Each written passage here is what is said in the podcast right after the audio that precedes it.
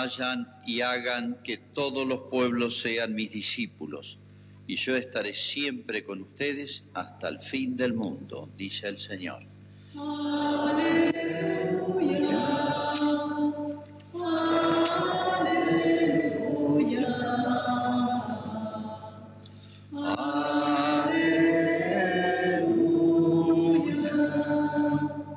El Señor esté con ustedes.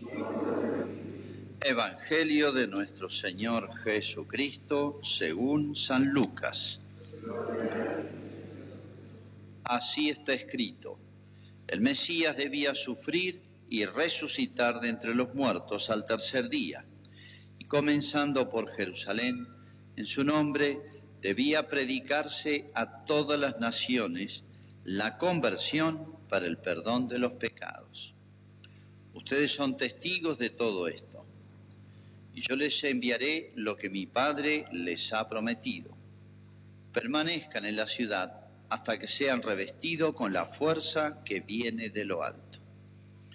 Después Jesús los llevó hasta las proximidades de Betania y elevando sus manos los bendijo.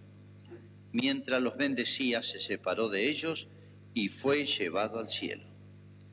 Los discípulos que se habían postrado delante de él volvieron a Jerusalén con gran alegría y permanecían continuamente en el templo alabando a Dios. Es palabra del Señor.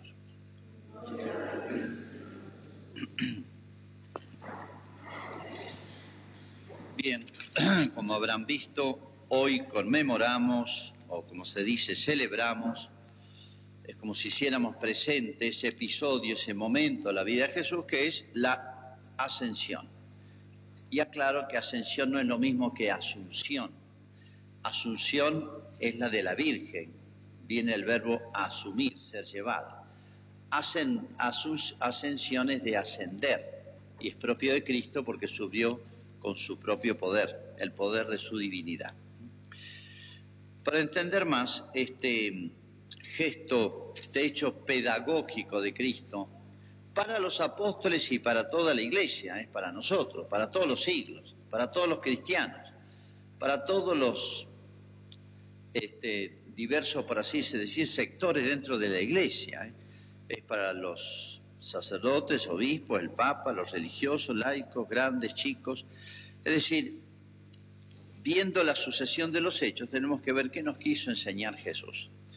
Vamos a ubicarnos de nuevo este, para refrescar un poquito estos momentos, en los episodios que ocurrieron después de la resurrección.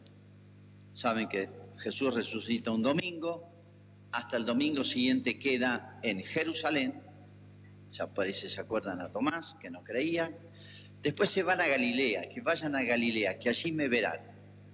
Se van los apóstoles, ellos no eran de Jerusalén, de la capital, sino todos del interior, bueno, allí van y recuerdan ustedes, vuelven a sus viejos oficios, varios de ellos de pescadores, hasta que después los convocan, pasan un mes allá, hasta que después son nuevamente convocados a Jerusalén. Y allí Jesús sube al cielo y les dice, quédense hasta que sean revestidos con la fuerza de lo alto. Serán bautizados con el fuego, revestidos de fuerza. Distintas expresiones que ellos no sabían bien en qué consistía lo que iba a pasar. Bueno, allí están nueve días. Ahí empiezan las novenas en la historia de la iglesia. O sea, la primera novena la hicieron los apóstoles. Por eso fíjese, todas las costumbres que tiene la iglesia están tomadas de la época de los apóstoles, de la era, de los primeros momentos de la era cristiana. Ustedes me dirán, si hoy es la ascensión y el domingo que viene es Pentecostés, el Espíritu Santo, no son nueve días. Y sí, porque en realidad esta fiesta es el jueves. Antiguamente era feriado, pero como hoy no es feriado y es una fiesta importante, bueno, la conmemoramos el día domingo, pero en realidad es el jueves. Y ahí sí son los nueve días de espera. Bien, ahí es donde Jesús da sus últimas instrucciones, yo diría su testamento, palabras claves, todas estas no se han borrado del alma de los apóstoles y lo transmitieron a la iglesia así. Muchas están escritas y se han leído hoy especialmente. Y bueno, lo bendijo dice, le impuso las manos, algo así, los apóstoles postrados se les perdió la vista. Bueno, y quedaron con esa expectativa, con muchas últimas recomendaciones de Jesús, pero una gran expectativa de qué iba a pasar con este, ese, esa promesa que les había hecho. Bien, yo diría que en el corazón de los apóstoles, en el corazón de los primeros cristianos, quedaron como tres inclinaciones, este, dejó marcado tres inquietudes que les transmitió Cristo, que no son incompatibles entre sí, aunque parezcan ser. La primera es una mirada hacia el cielo, una mirada hacia el cielo, obviamente, porque Jesús sube, dice que quedaron mirando el cielo y un ángel les dijo, ¿qué hacéis mirando el cielo? Jesús va a volver. Pero fíjense, Jesús le había dicho en la última cena una frase bastante misteriosa. Yo me voy dentro de poco, me volverán a ver, pero después ya no me verán más. En la última cena les dijo eso y los apóstoles se preocuparon y él les dice, les conviene que yo me vaya, porque les voy a preparar un lugar. Su manera, una manera muy humana de explicarle que la ida de Cristo al cielo es una manera de cumplir con la última etapa de estos pasos que él iba dando. Vino, predicó, ofreció su vida, resucitó, es decir, triunfó sobre el mal y sobre el malo, y bueno, subió al cielo, como diciendo, ahí termina la historia. La historia no termina en la tumba, hubiera fracasado. La, la historia no termina de Jesús en la tierra, que muera de viejo, de 100 años, de 200, de mil.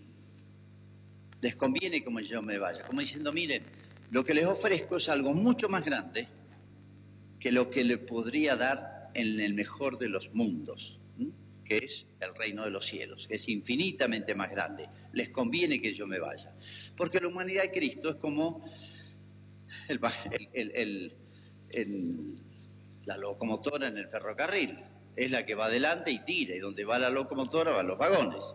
La cabeza es lo que va adelante. Por eso, donde está la cabeza, de alguna manera se va a unir el cuerpo que somos nosotros. O sea, les propongo, no solamente les propongo, les he ofrecido y los voy a llevar a algo mucho más grande que el mejor de los mundos que puedan hacer. Por eso, el cristiano, por esencia, y esto fue una novedad en la historia de todas las religiones de todo el mundo, tiene eso que se llama la esperanza, que no es la esperanza de que mejore este país, ni, ni la esperanza de la salud de alguien, o que son esperanzas con minúsculas, esas que son legítimas, algunas, pero acá hay una esperanza con mayúscula, ¿eh? que es la esperanza del reino de los cielos, de lo que tanto habló Jesús, como diciendo, no terminan de entender. Fíjense, uno de ellos le dice, ¿ahora va a restaurar el reino, eh, el reino de Israel? Todavía no entendían, les conviene que yo me vaya. O sea, tienen que elevar la mirada. Primera cuestión de la esencia del cristianismo, entonces, es la esperanza de la eternidad, del cielo. Esto pasa para todos. Para unos demora más, para otros menos. Pero bueno, la esperanza del cristiano no es esta tierra, ni, ni esta tierra mejorada. Aunque hagamos el mejor de los mundos, confortable, etcétera, justo, no es esto cristiano aspira a algo no bastante mejor, sino infinitamente mejor. Y es una realidad. Y Jesús la demostró con milagros y obras y las hizo visibles. Y eso es lo que nos transmitieron los apóstoles y eso es lo que cree la iglesia. Donde está tu tesoro, allí está tu corazón, decía San Pablo. Y en la carta a los de Éfeso dice, que Él ilumine vuestros corazones para que puedan valorar la esperanza a la que han sido llamados, los tesoros de gloria que encierra su herencia entre los santos y la extraordinaria grandeza del poder que Él obra en nosotros, los creyentes, por la eficacia de su fuerza. O sea, parece una cosa sobrehumana lo que nos ofrece Jesús. ¿Cómo voy a hacer para ingresar, entrar en el reino de los cielos? Si no puedo ni pelear por la salud ni por la vida en esta tierra, ¿no? se me ha dado todo poder en el cielo y en la tierra. Como diciendo, ¿ves lo que hice conmigo? Me autorresucité, subo al cielo, ven que todo está sometido, el cosmos está sometido a mí, que me entregué voluntariamente, no porque no pude defenderme. Bueno, no duden, esto es posible para todos. Eso es lo que quiere decir San Pablo. Parecía una cosa absurda. No, para los hombres sí, para Dios no.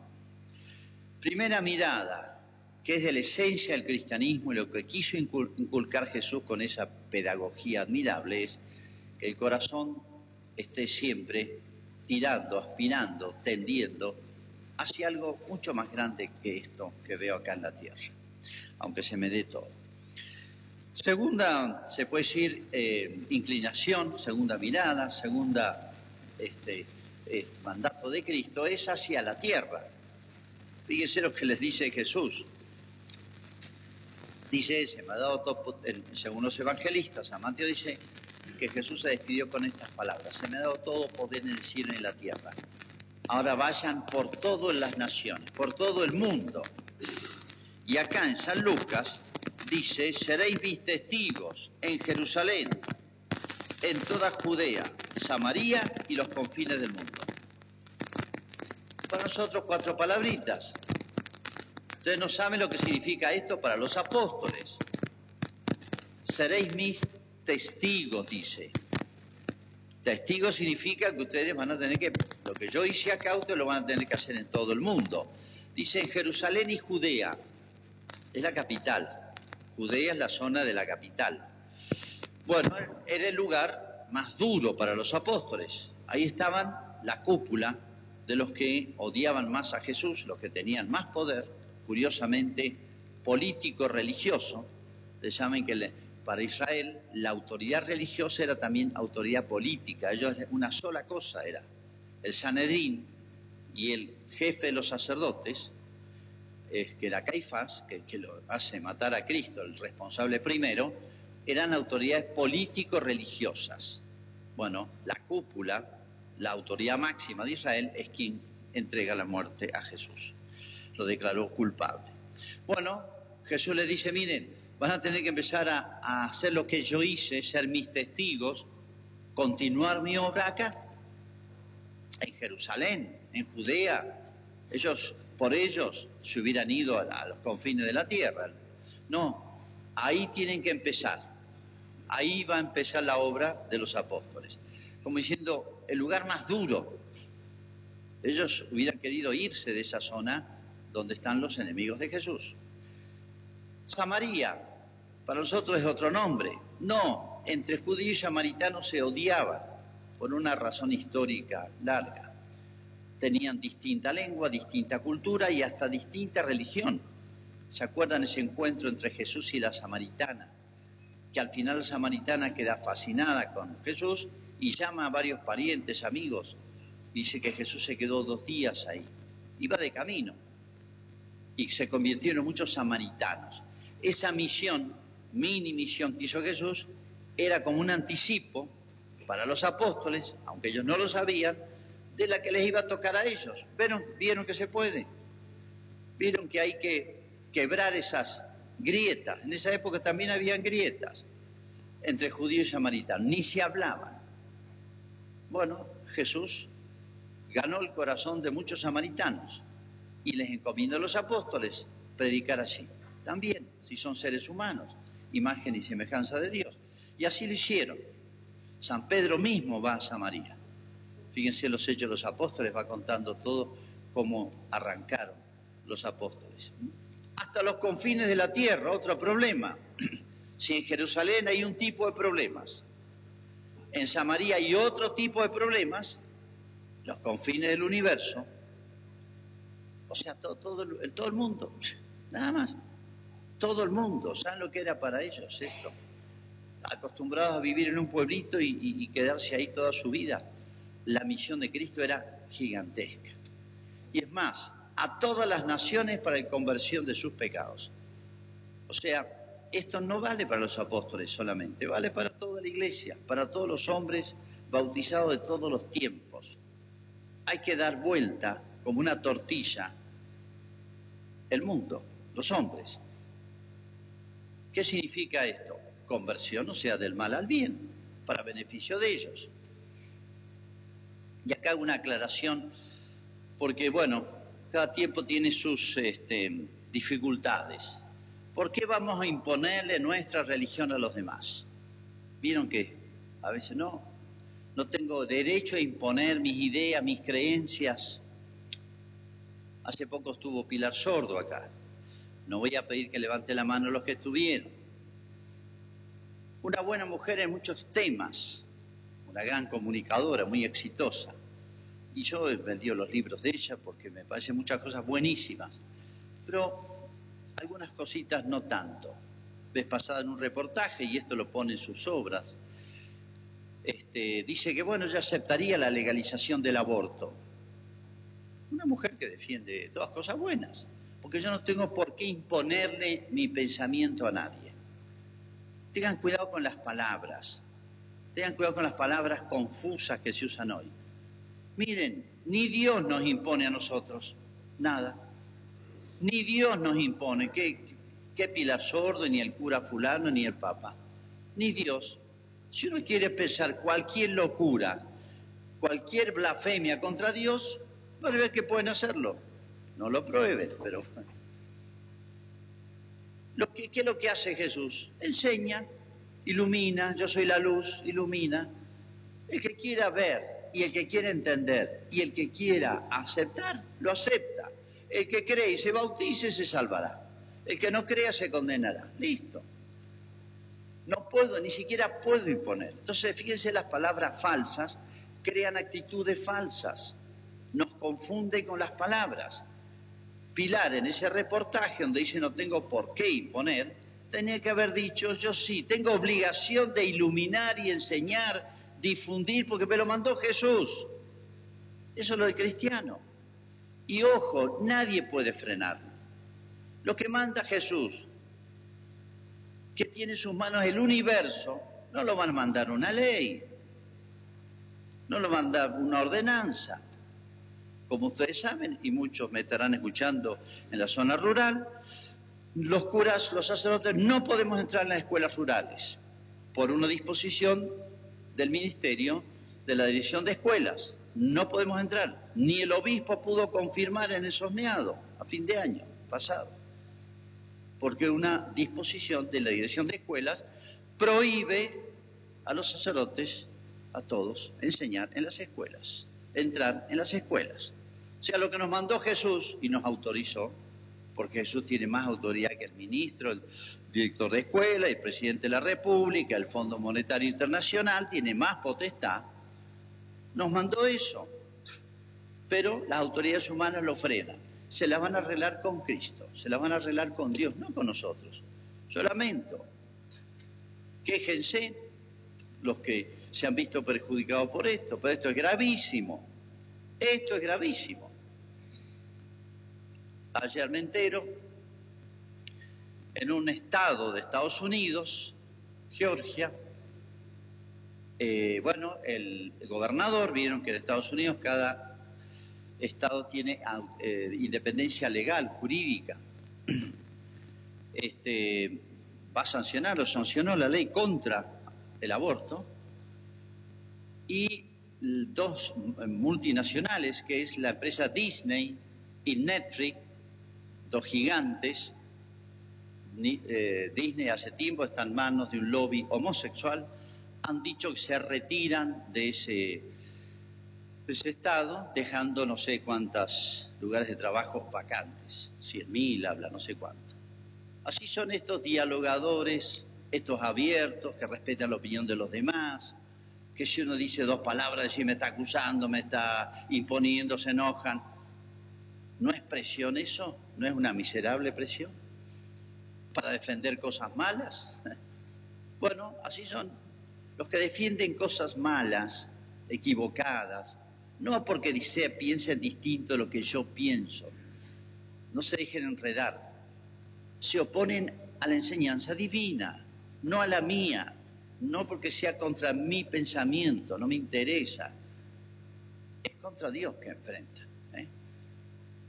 De ideas malas, el que sostiene ideas malas, ideas equivocadas, no puede ser bueno. Las ideas lo, lo echan a perder. Y sí, si yo sigo ideas malas, me hago malo. No quiere decir que los que pensamos días buenas seamos buenos automáticamente. Es un largo camino que hay que hacer, pero por lo menos arrancamos bien. La dirección, el fin es bueno. Bueno, a este mundo difícil mandó Jesús a los apóstoles. Las tres palabritas, las tres ciudades, Jerusalén, Samaria y los confines de la tierra, o sea, todo, todo el mundo, era una empresa aparentemente imposible. Pero él dijo, tranquilo, yo estaré con vosotros hasta el fin del mundo. Y además se me ha dado todo poder en el cielo y en la tierra. Bueno, la tercera mirada, la tercera este, inclinación del corazón que les dejó Jesús a los apóstoles es hacia la iglesia. Cuando Él le dijo, me voy, pero le dijo, yo estaré con vosotros hasta el fin del mundo, obviamente se han preguntado, ¿dónde se queda Jesús? ¿Cómo se queda Jesús? ¿Dónde lo vamos a encontrar desde ahora? Y bueno, el primer lugar fue la fracción del pan, como llamaban, a la misa. Acuérdense que las apariciones de Jesús fueron los domingos, hasta que se fue al cielo, vino el Espíritu Santo. Bueno, el sustituto, el reemplazante, la continuidad de las apariciones y las convocatorias dominicales, ahora es la misa. Está Jesús, pero no lo vemos. Pero está realmente, sí. Es como si Jesús nos visitara, se nos apareciera en cada misa dominical. Y así como los apóstoles y todos los primeros cristianos esperaban con tanto anhelo ese domingo, los domingos donde se encontrarían con Jesús, así con ese espíritu, podemos decir, ese espíritu de la iglesia, esa inquietud de esperar el domingo, no como una obligación pesada la misa, sino como un encuentro con Jesús vivo, resucitado, triunfante, que es nuestro apoyo, nuestro consuelo, nuestra fortaleza. Bueno, hacia Jesús, hacia la iglesia, que están en, la misa y en los sacramentos. Enseguida vamos a bautizar, o los sacramentos se administren aquí, el perdón de los pecados siempre es Jesús que está. Y hacia la Virgen, Jesús la dejó un tiempo, les dejo a mi madre, aquí está tu madre, le dijo San Juan, 30 años más o menos, según la tradición. Fíjense, ¿quién sabe más de Jesús que María? ¿Quién es más semejante a Jesús que María? ¿Quién está más vinculada a Jesús que María? Nadie. Obviamente, todos los primeros cristianos, empezando por los apóstoles, habrán visto en María, se habrán, acercado a María como buscando lo más semejante, lo más cercano a su Hijo Jesús. Y aquí podemos ir, terminaron de descubrir el papel de María en la iglesia. Cuando descubren la iglesia, por así decir, que nace en Pentecostés, cuando descubren que han recibido ellos, harán milagros y mayores que yo, les dice. Bueno, cuando les encomiende esa obra, continuación de la obra de Jesús, está fundando la iglesia, con una misión, pero con una presencia múltiple de Jesús y de María, que es el alma, el espíritu de la iglesia. Esa institución que funda Jesús Ahí se queda Jesús de una manera misteriosa pero real y promete que llegará hasta el fin del mundo. Esta es la iglesia a la que tenemos el gusto, el privilegio de conocer, de pertenecer y digamos, ser sus miembros. Ojalá que cada día más activos, más semejantes a Jesús, porque nosotros también debemos ser testigos de Jesús hasta los confines de la tierra. Y nos tocó Malagüe o donde nos toque. Bueno, esto y mucho más significa la enseñanza, por así decir, del hecho de la ascensión de Cristo y sus últimas palabras, pedidos, recomendaciones. Bueno, con este espíritu entonces pasemos estos días hasta que llegue el domingo próximo, Pentecostés, el nacimiento de la iglesia y el comienzo de una nueva etapa, no digo de los apóstoles, sino de la humanidad hacemos nuestra profesión de fe. Creo